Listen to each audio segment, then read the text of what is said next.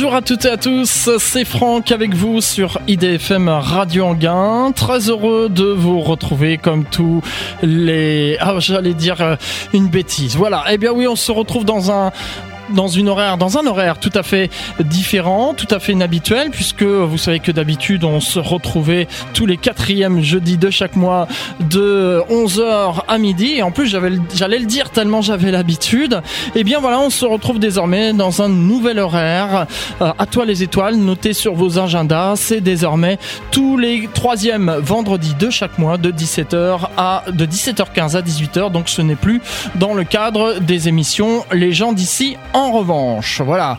La marraine d'Atoile les Étoiles, Daniel Brio, qui est astronome à l'Observatoire de Paris, et le parrain d'Atoile les Étoiles, Jean-François Pellerin, qui est journaliste scientifique, se joignent à moi pour vous souhaiter la bienvenue pour cette 153e émission d'Atoile les Étoiles, qui fait sa rentrée au mois d'octobre. Il n'y a pas eu d'émission au mois de septembre, en, en raison du remaniement de la grille de programme. C'est pour ça donc qu'on se retrouve en ce mois d'octobre. Alors le thème de cette émission À toi les étoiles, eh bien euh, vous l'avez sûrement entendu parler dans la presse.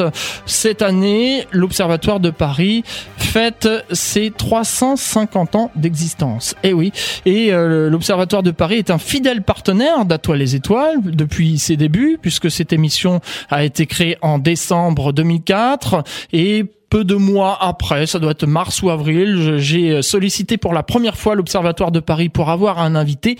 Et quand l'Observatoire de Paris a découvert l'existence de cette émission pérenne, eh bien, on est devenu euh, fidèle partenaire euh, depuis. Donc, on ne pouvait pas passer à côté de cet anniversaire et euh, on va en parler durant ces 45 minutes d'émission. Et pour en parler avec nous, je reçois deux invités. Tout d'abord, la marraine d'Atoile les Étoiles, qui est Daniel Brio, astronome à l'Observatoire Observatoire de Paris. Daniel Brio, bonjour. Bonjour. Merci d'être présente. Bah, je suis très contente. Je suis très contente de parler de l'Observatoire et de parler des 350 ans de l'Observatoire. Je me doute bien, bien sûr. Alors vous n'êtes pas seul puisque il y a avec nous euh, en chair et en os dans les studios Régis Courtin qui est euh, directeur euh, de recherche CNRS à l'Observatoire de Paris. Bonjour. Bonjour Franck, bonjour. bonjour Daniel, bonjour à tous. Bonjour Régis. Alors, on travaille, on travaille ensemble en fait. Exactement. Exactement, c'est pour ça que vous êtes là aujourd'hui. Sachez que les auditeurs peuvent poser des questions hein, en direct par téléphone ou par internet www.idfm98.fr. C'est donc en 1667 que l'Observatoire de Paris a été créé. C'est le plus vieil observatoire euh, astronomique du monde. Je ne sais pas qui veut euh, d'abord répondre. La question que je voulais poser, euh, qu'est-ce qui a motivé la création de l'Observatoire de Paris il y a 350 euh, il, faut, il faut euh, préciser en fonctionnement, le plus vieux en fonctionnement, parce qu'il y en a, il y en a de beaucoup plus anciens. D'accord. mais c'est le seul qui marche encore. C'est le plus ancien. Alors, ce qui s'est passé, c'est que l'Observatoire de Paris, enfin, l'Académie des sciences avait été fondée l'année précédente, en 1666, et on voulait qu'il y ait un lieu où qui soit le représentant, le, dans lequel c'est une maison des sciences en fait qu'on voulait faire, et l'astronomie était une science très importante à l'époque, et donc, on voulait faire un bâtiment qui serait le symbole de la gloire du roi et de la France dans le domaine scientifique, comme Versailles est le symbole de la gloire du roi et de la France dans le domaine politique. Alors, théoriquement, l'Académie des sciences devait tenir ses séances et ça devait être un lieu pour toutes les sciences. Le problème, enfin, ce qui était nécessaire pour faire des observations astronomiques, c'est-à-dire être en dehors de la ville, à l'époque, l'observatoire était en dehors de la ville, eh bien, ça ne marchait pas avec ces messieurs de l'Académie qui, eux, n'avaient pas l'intention d'aller si loin au diable Vauvert, parce que c'était comme ça qu'on appelait quartier à l'époque, pour tenir leurs séances. Donc, en fait, l'Académie, l'observatoire n'a pas servi aux séances de l'Académie, mais par contre, il a vraiment servi aux travaux d'observation astronomique. Voilà.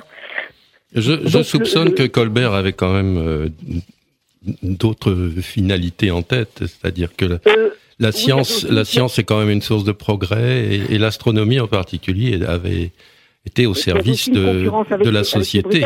Mais, Greenwich n'a été fondé que, que plus tard, en 1684. Oui, mais là, là, c'est pas c'est pas uniquement une question de prestige. Je pense qu'il y a, il y a aussi, il y a aussi un, un grand intérêt à ce que l'astronomie fasse partie des, des sciences euh, au service de la société. Pour, euh, Oui, mais c'était c'était la suite, c'était la suite de la de la fondation de l'Académie des sciences. Mhm. Daniel Brio, Régis Courtin, euh, cet observatoire, euh, si on peut euh, aider les, auditeurs à le placer, il est placé sur le, méridien de Paris en fait. Hein ah ben, c'est pas exactement comme ça. Disons que il a fallu trouver un endroit où mettre l'observatoire en dehors de la ville. Vous savez, les collines, Paris donc ayant été fondée dans l'île de la Cité, forcément autour ça, ça monte, ça forcément c'est plus haut. Bon, on avait pensé à Montmartre, mais les planètes passent vers le sud. Donc il fallait que le sud soit dégagé et il y avait les fumées de la ville entre les deux. Ah, maintenant, ce qui, est ce qui est gênant, ce sont les lumières de la ville, mais à l'époque, c'était les fumées de la ville. Donc, il valait mieux être au sud de Paris, donc on a choisi les hauteurs du Montparnasse. Alors, le 21 juin 1667, les astronomes en grande cérémonie ont déterminé le méridien de Paris. Le méridien, c'est l'endroit où allait être l'observatoire, c'est-à-dire la ligne nord-sud, sur l'endroit où allait être construit le bâtiment. Donc, c'est la construction de, l'observatoire qui a déterminé l'emplacement du méridien de Paris. Ah, d'accord, et non l'inverse. Non, voilà. Bah oui, parce que le méridien de Paris, il n'existait pas avant. oui. Voilà. Non, non, non, non. Je ne sais pas comment faisaient les gens. Enfin bon, ils faisaient autrement, quoi. Voilà. Et alors, donc, ça a été le méridien de Paris. Après, les Anglais, les Britanniques ont fait le méridien de Greenwich. Alors les Écossais disent que le méridien de Saint-Andrews est plus vieux, mais enfin, le méridien de Paris est encore plus vieux. Et puis ça a été compliqué parce que il y avait des, il y avait les cartes françaises étaient faites à partir du méridien de Paris, donc il y a des et les cartes anglaises, à partir du méridien de Greenwich. Il y a eu beaucoup de discussions et finalement, bon, les Français sont inclinés pour que ce soit le Greenwich qui parce qu'on s'était demandé aussi si on allait prendre un méridien qui était loin de toute terre habitée, de façon à ce qu'il n'y ait pas de, justement de prééminence. Bon, il y a eu donc des discussions. Alors, euh, la légende veut qu'en échange, les Britanniques ont promis d'adopter le système métrique. Voilà. Ce qu'ils font euh, pas très, très rapidement, disons. Je, vous, je vous vois ricaner, euh, Régis Courtin. Oui, parce qu'on sait, bien que... on, sait bien que les Anglais ne sont pas ne sont pas aussi dans le système métrique. Oui, tout à fait. Sauf pour la monnaie, pour quelques exceptions. Oui, mais, oui, quand même, officiellement, c'est quand même le système métrique qui marche en Angleterre, en, Grande-Bretagne, mais pas en Amérique. En Amérique, c'est toujours, euh, c'est pas, et c'est pas une bonne idée. Ben enfin, c'est comme ça. Mm.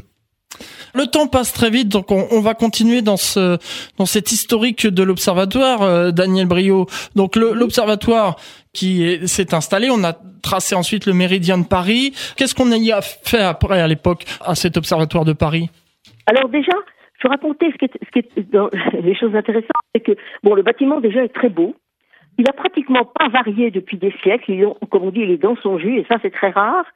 Alors l'architecte de l'observatoire était Claude Perrault, qui était le frère de Charles Perrault, l'auteur des contes, les plus vieux contes, les plus anciens contes pour enfants, les contes populaires, etc. Bon, voilà. Et, euh, et alors Claude, Claude Perrault avait une formation euh, de chirurgien. Alors, chirurgien, euh, architecte amateur, c'est un peu bizarre, mais enfin, peut-être mieux que d'être architecte et chirurgien amateur, je ne sais pas. Et en fait, il était vraiment chirurgien parce que il est mort après, il avait disséqué un chameau du jardin du roi, c'est le jardin des plantes, qui était mort, bah, évidemment, il devait avoir une, une infecté, et à ce moment-là, il a été infecté en, disséquant le chameau, et voilà, il est mort de ça. Donc il était vraiment chirurgien et il en est mort. Voilà. Bon, ça c'est pas très drôle. Et, voilà. et alors bon, donc l'observatoire et, et c'est un, bâtiment extrême, très intéressant, très beau. Simplement, lui, il n'avait pas prévu les coupoles, donc on a mis des coupoles après, voilà. Donc, alors c'est actuellement, il est en haut de l'avenue de l'Observatoire, c'est-à-dire qu'à peu près en haut du boulevard Saint-Michel aussi. Exactement. Et vous êtes d'ailleurs euh, par téléphone en direct de cet observatoire.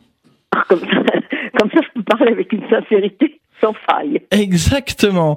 L'observatoire a passé euh, les différents siècles. On y a travaillé, bien sûr, à l'observatoire. On a fait des observations dès, le début ou euh? Ah oui, bien sûr. Oui, oui, bien sûr. Alors, au début, un grand observateur. pas les mêmes, les choses n'étaient pas organisées de la même façon. Il y avait également beaucoup d'observatoires à travers Paris. Mhm. Hein, et beaucoup étaient reliés à des congrégations religieuses. Il y avait quelque chose comme une quinzaine d'observatoires à travers Paris, et tout ça s'est arrêté à la Révolution. Hein, et alors, donc tous les observatoires de province se sont arrêtés à la Révolution aussi. ils ont tous été recréés après, si je ne me trompe pas. Hein, je ne me trompe pas, mais l'Observatoire de Paris restait bon. Il était observatoire royal, donc ça s'est pas très bien passé, mais enfin bon, voilà. Alors, le premier, on avait fait venir un, Italien pour diriger l'observatoire. Il n'avait pas exactement le titre de directeur, mais enfin, il a bien fait le travail. Donc c'était euh, Jean-Dominique Cassini, hein, Giovanni Domenico Cassini, qui était un, un, astronome un excellent astronome d'une très très grande euh, très grande habileté, très, un, vraiment un très très bon scientifique.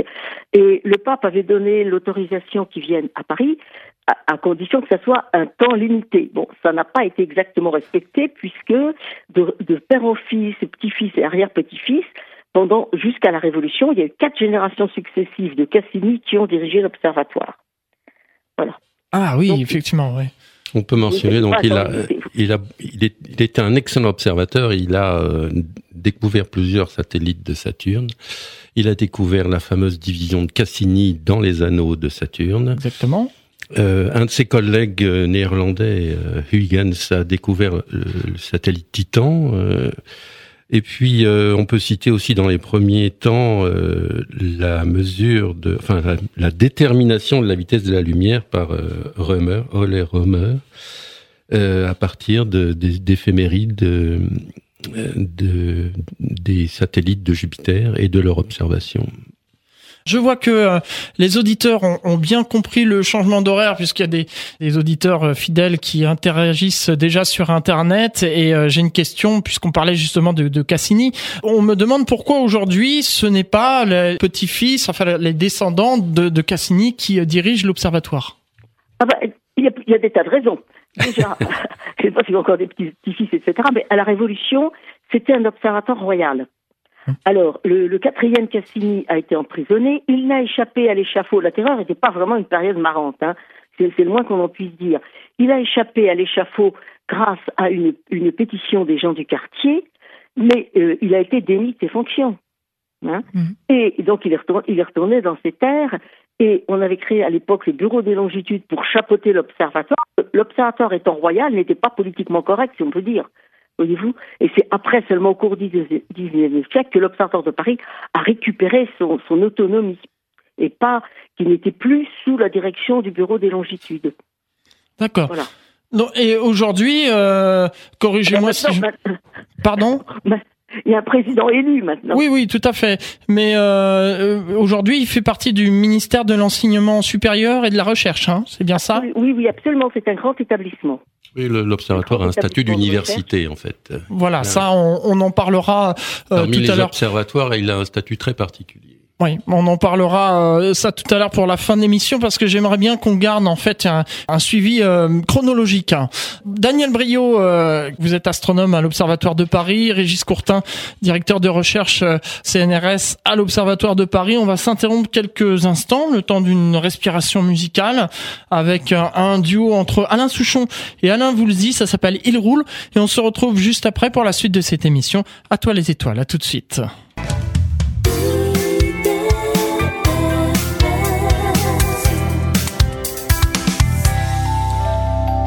C'est l'émission à toi les étoiles comme euh, tous les troisièmes vendredis de chaque mois, 17h15, 18h, nouvel horaire, faites passer à vos amis.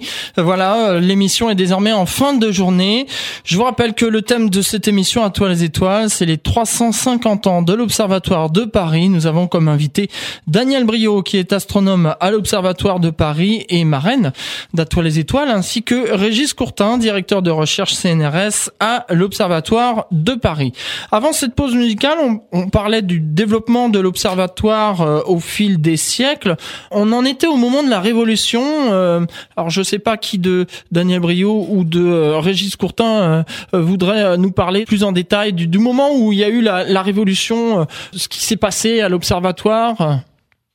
Bah, la Révolution, c'était bon le problème, je vous dis, c'est que l'observatoire était un observatoire royal, qu'il y avait très peu de personnes à l'observatoire à l'époque. Il y avait quand même beaucoup d'observatoires à travers Paris, et le et je crois qu'il y a eu un problème parce qu'il y avait un des, on, voulait que le directeur paye il y a eu la même chose en 68, voyez-vous, paye tout le monde de la même façon, et lui n'était pas d'accord, évidemment, parce que, parce que les gens, euh, euh, bon, il y avait des gens qui travaillaient mieux que d'autres, voilà. Et alors, du coup, ça, ça n'a pas arrangé les choses. Et donc l'observatoire euh, a été donc on a créé le bureau des longitudes qui était pour chapeauter l'observatoire et le bureau des longitudes avait pour euh, le travail principal de déterminer les longitudes en mer, ce qui est une chose extrêmement difficile et qui est évidemment complètement fondamentale pour éviter les naufrages et, voilà.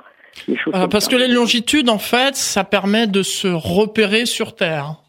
Oui, alors les latitudes, c'est relativement facile, les latitudes, parce qu'il suffit de regarder la hauteur de l'étoile polaire, par exemple. Oui, encore faut-il qu'il fasse nuit. C'est très simple, oui. Oui, oui, mais c'est beaucoup plus... Oui, mais le bateau, bon, on peut... Euh, c'est beaucoup plus facile. Et puis, bah, dans la journée, il y a la hauteur du soleil et tout ça. Enfin bon, c'est beaucoup plus facile les latitudes que les longitudes qui nécessitent des calculs très compliqués, qui nécessitent, bon, c'était soit, soit il faut des horloges très très précises, soit il faut des, des observations astronomiques, etc. Et c'est beaucoup plus difficile que la latitude.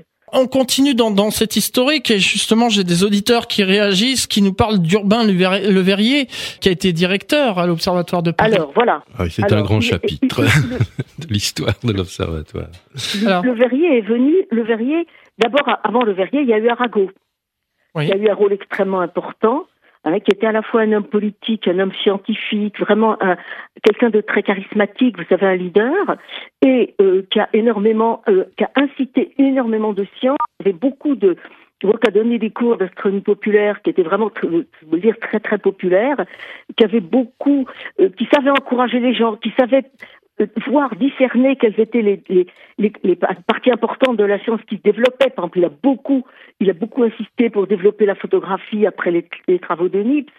Voilà, donc c'était, il y a eu, il y a eu Arago et. Il a été un très grand enseignant aussi de l'astronomie. Absolument. Et puis quand Arago, quand Arago est mort, c'est Le Verrier qui est devenu directeur.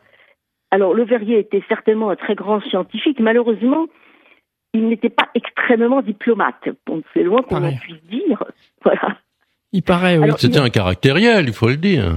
Oui, oui, oui, non, il était absolument odieux. Il était absolument odieux. Et alors, bon, il était très connu parce que justement, sur la suggestion d'Arago, il avait déterminé, il avait déterminé donc la, la l'existence de la planète Neptune. Voilà. Hein? Voilà. Donc c'est très important. Les planètes, celles qu'on voit à l'œil nu, donc étaient connues depuis l'Antiquité. Bon, au XVIIIe siècle, euh, Herschel, un Anglais, avait un peu par hasard observé donc la planète Uranus, hein, qu'on a appelée Uranus, et puis on s'est rendu compte que les, mouvements d'Uranus, euh, il y avait des perturbations sur ce qui aurait été simplement s'il n'y avait rien eu, s'il n'y avait pas eu d'autres planètes.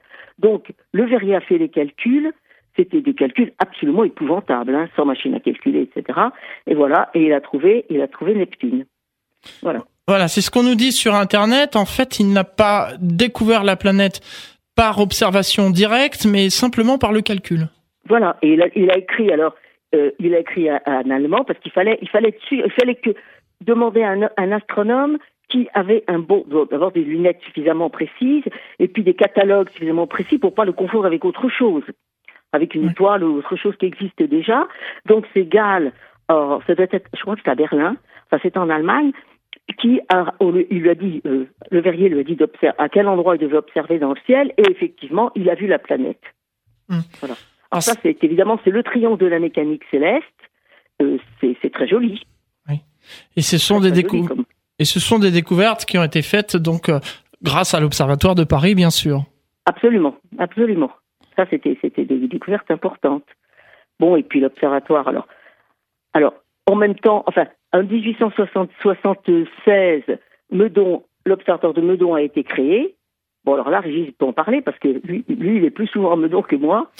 Alors Régis Courtin, qui est directeur euh, de recherche CNRS à l'Observatoire de Paris, effectivement, il y a eu, euh, il y a d'autres observatoires, hein, et donc euh, l'Observatoire de Meudon. Oui, l'Observatoire de Paris est en fait installé sur trois sites, à Paris, Meudon et Nancy en Sologne. Alors Meudon, ça a été une création euh, euh, sur le, euh, la volonté de Jules Janssen, qui était il n'était pas directeur de l'Observatoire de Paris, mais enfin, il avait un rôle important euh, à, l'Observatoire. Et il cherchait un endroit pour euh, observer le, le, Soleil, mais de, façon, un peu plus sophistiquée, c'est-à-dire en faisant à la fois de la photographie, de la spectroscopie, qui était naissante à l'époque. Et donc même problème, il faut un endroit élevé, euh, pas au milieu de Paris, euh, à l'écart des fumées. Donc euh, il y avait soit le Mont Valérien, soit le, la colline Brimborion, enfin la colline de Meudon. Et c'est Meudon qui l'a emporté. surtout qu'il restait les, ruines d'un château royal qui avait été détruit pendant la guerre de, de Prusse, avec la Prusse en 71 et donc, à partir de 75, sur les ruines de ce château, il a pu construire sa grande lunette. Euh, et euh, également un instrument qui s'appelle le grand sidérostat qui permet de faire des observations très régulières du, du Soleil, de la surface du Soleil et de l'atmosphère du Soleil.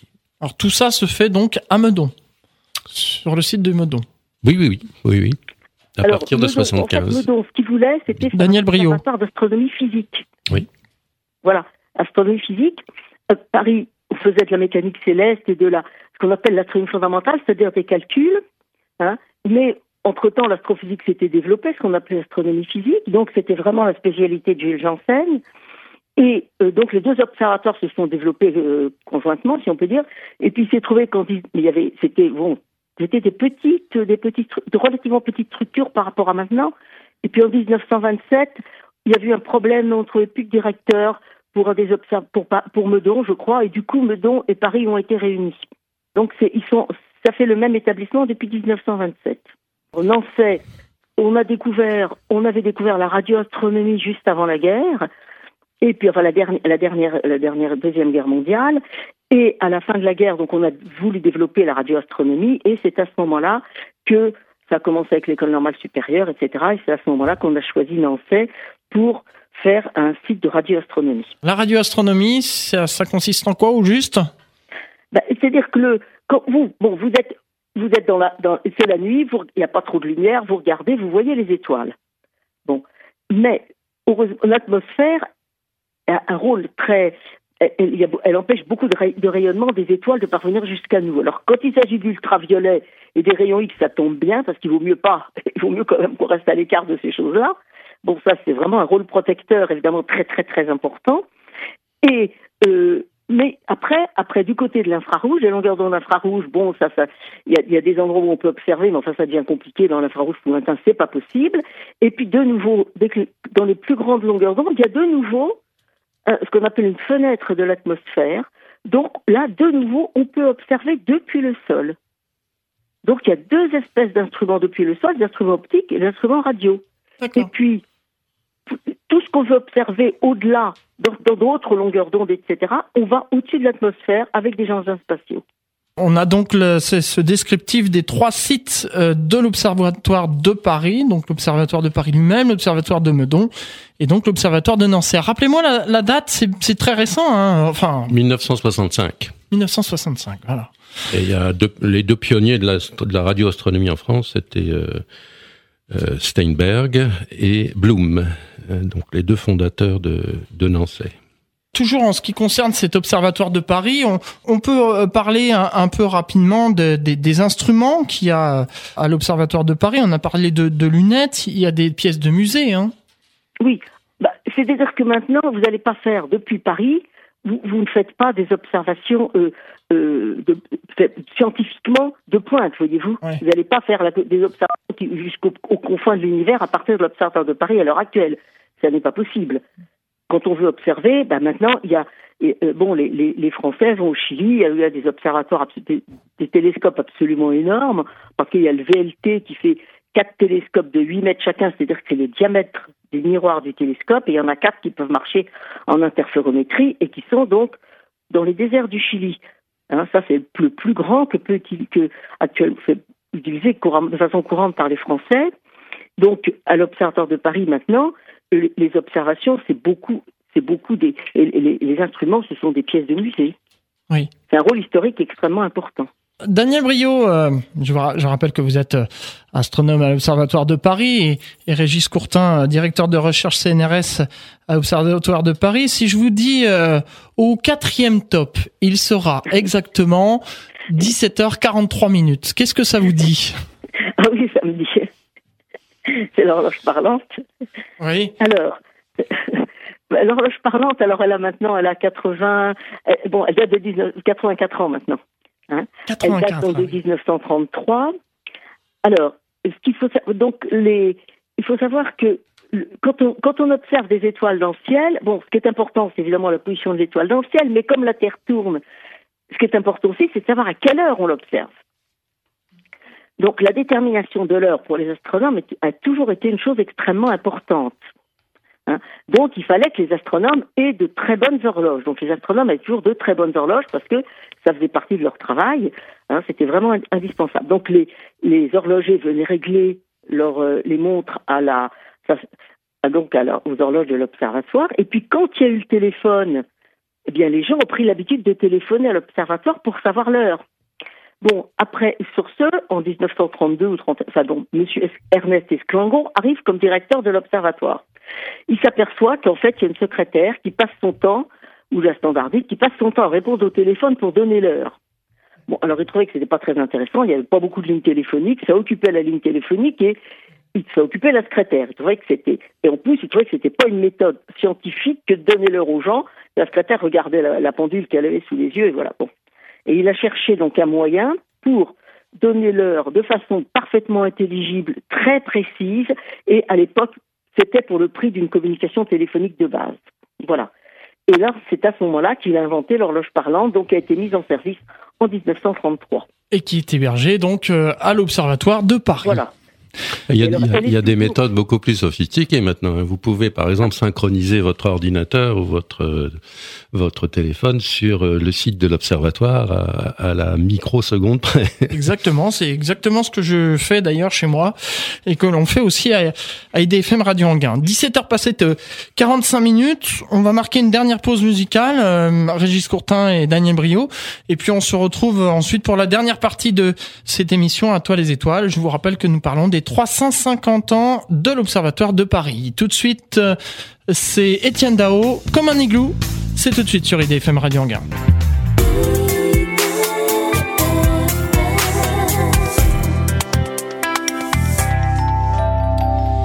Dernière partie de cette émission, à toi les étoiles, nouvel horaire, hein, passez le message à vos amis, à toi les étoiles désormais, tous les troisièmes vendredis de chaque mois, 17h15, 18h. Je vous rappelle que le thème de cette émission aujourd'hui, c'est les 350 ans de l'Observatoire de Paris.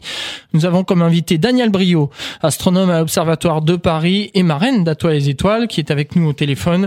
Régis Courtin, qui est avec nous dans les studios et qui est directeur de recherche CNRS à l'Observatoire de Paris. Quelques Petite question internet avant de, continuer dans les questions. Il paraîtrait qu'un des directeurs de l'Observatoire de Paris, qui était juif, pendant le second conflit mondial, a été arrêté par les Allemands, déporté à, Auschwitz et, malheureusement a été euh, euh, assassiné.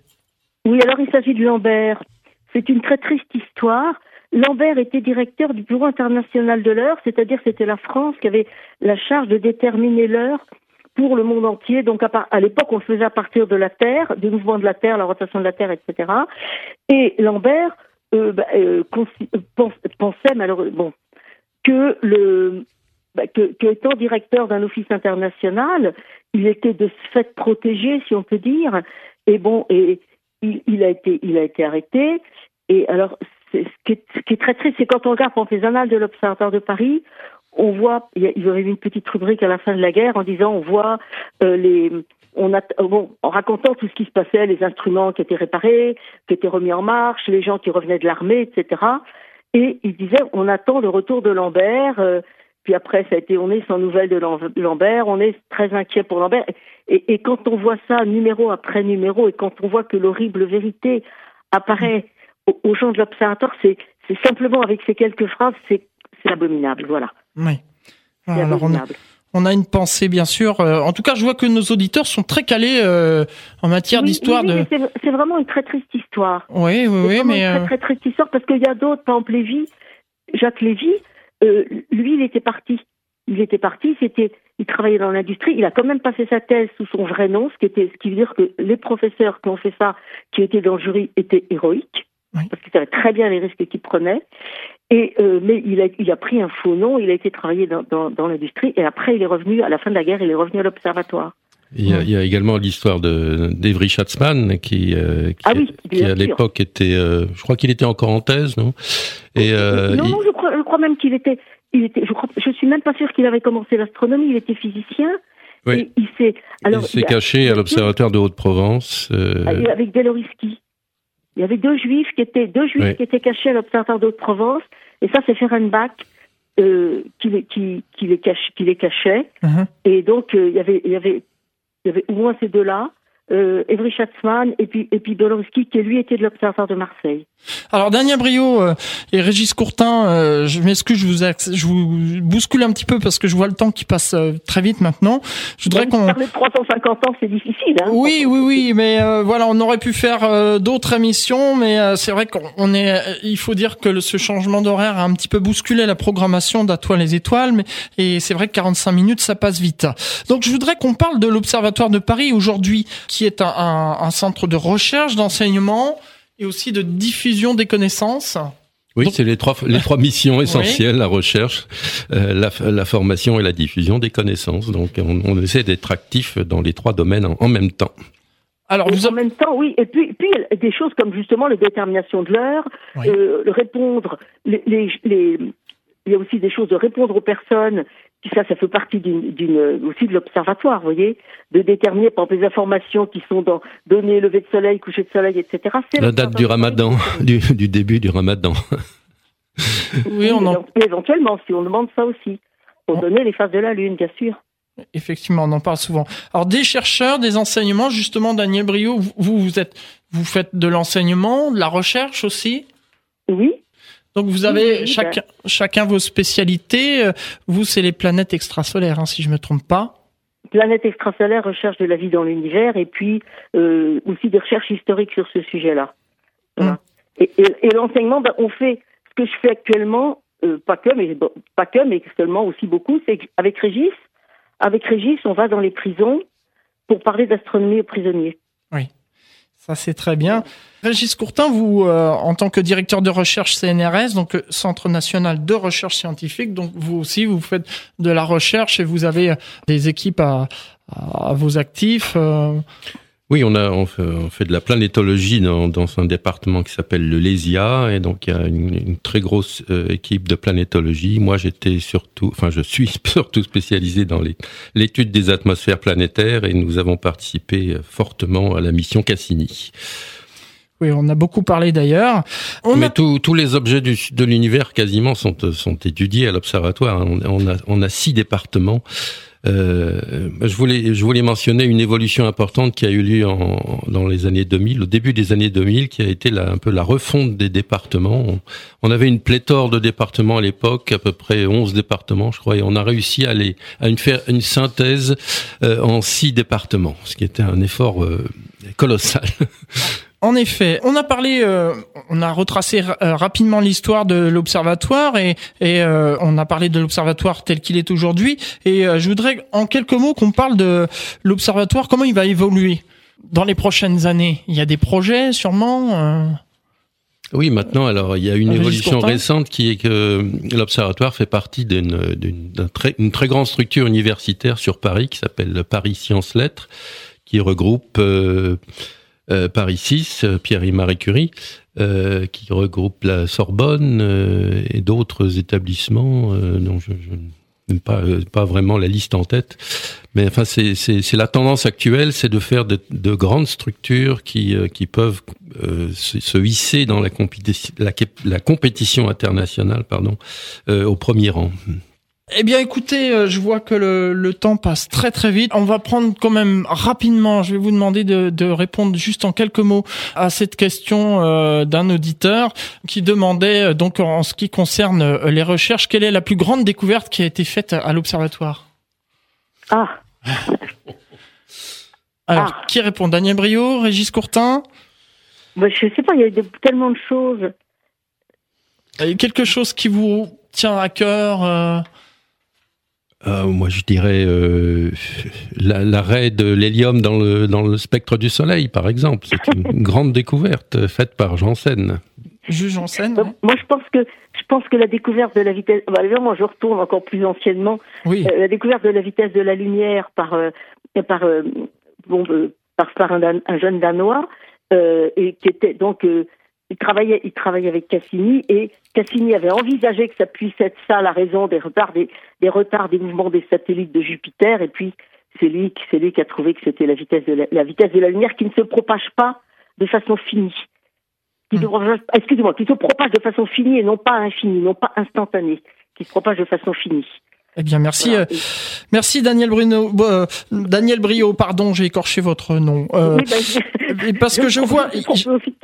Oui, oui, oui, mais c'est surtout que j'ai un compte à rebours sous les yeux qui défile. Si les auditeurs veulent en savoir plus, il faut savoir qu'il existe un livre qui s'appelle L'Observatoire de Paris, 350 ans de science, de James Lequeux et Laurence Baudis. Il y a le site internet du, du de l'Observatoire de Paris. Il y a même un site dédié pour les 350 ans de l'Observatoire de Paris, donc euh, vous en saurez un peu plus. Et puis, bien sûr, il y a euh, bah, les coordonnées. Hein. Euh, rappelez-nous l'adresse où, se trouve l'Observatoire de Paris, Daniel Brio. Alors, 61 avenue de l'Observatoire. Donc tout au bout, tout au bout de, l'avenue de l'Observatoire, tout au bout du, jardin du Luxembourg, vous savez, où, également on peut y arriver par le boulevard Saint-Michel. Oui. Alors vous avez et le site internet euh, www.obspm.fr. Voilà, et là vous aurez un lien vers le site dédié pour les 350 ans de l'Observatoire. Très rapidement, le mot de la fin. Donc euh, on va commencer par la marraine d'Atoile les Étoiles pour conclure cette émission, Daniel Brio. Bien, écoutez, ben, je suis très contente d'avoir pu parler de l'Observatoire de Paris, que je fais visiter depuis de très nombreuses années et que chaque fois je suis éblouie par sa beauté. On ne se lasse pas de la beauté. Voilà. Et je souhaite que l'émission À vous les étoiles, dans son nouvel horaire, ait de plus en plus d'auditeurs. Merci beaucoup, Régis Courtin. Eh bien, euh, en avant pour les 50 prochaines années euh, jusqu'au 400e anniversaire. Et on sera avec vous, bien sûr. Merci en tout cas d'avoir participé à cette émission À toi les étoiles. Euh, je remercie aussi l'Observatoire euh, de Paris pour son soutien, Claude Catala, qui est le, président actuel, et puis euh, Frédéric Offray, avec qui je travaille régulièrement depuis quasiment la création d'À toi les étoiles. Merci en tout cas du soutien de l'Observatoire de Paris pour cette émission À toi les étoiles. Prochaine émission, ce sera la 154e. Ce sera le vendredi 17 novembre de 17h15 à 18h, n'oubliez pas. Le thème, 60 ans d'espace habité et ce sera avec Jean-François Pellerin, le parrain. C'est marrant parce qu'à chaque fois qu'il y a la marraine qui vient, soit l'émission précédente ou soit la suivante, il y a Jean-François Pellerin qui vient après. Sinon, à toute vapeur, à toute vapeur qui change d'horaire aussi et qui sera les deuxièmes vendredis de chaque mois. Donc prochaine émission à toute vapeur le 10 novembre. Soyez au rendez-vous. Merci à toutes et à tous pour votre fidélité rendez-vous le mois prochain.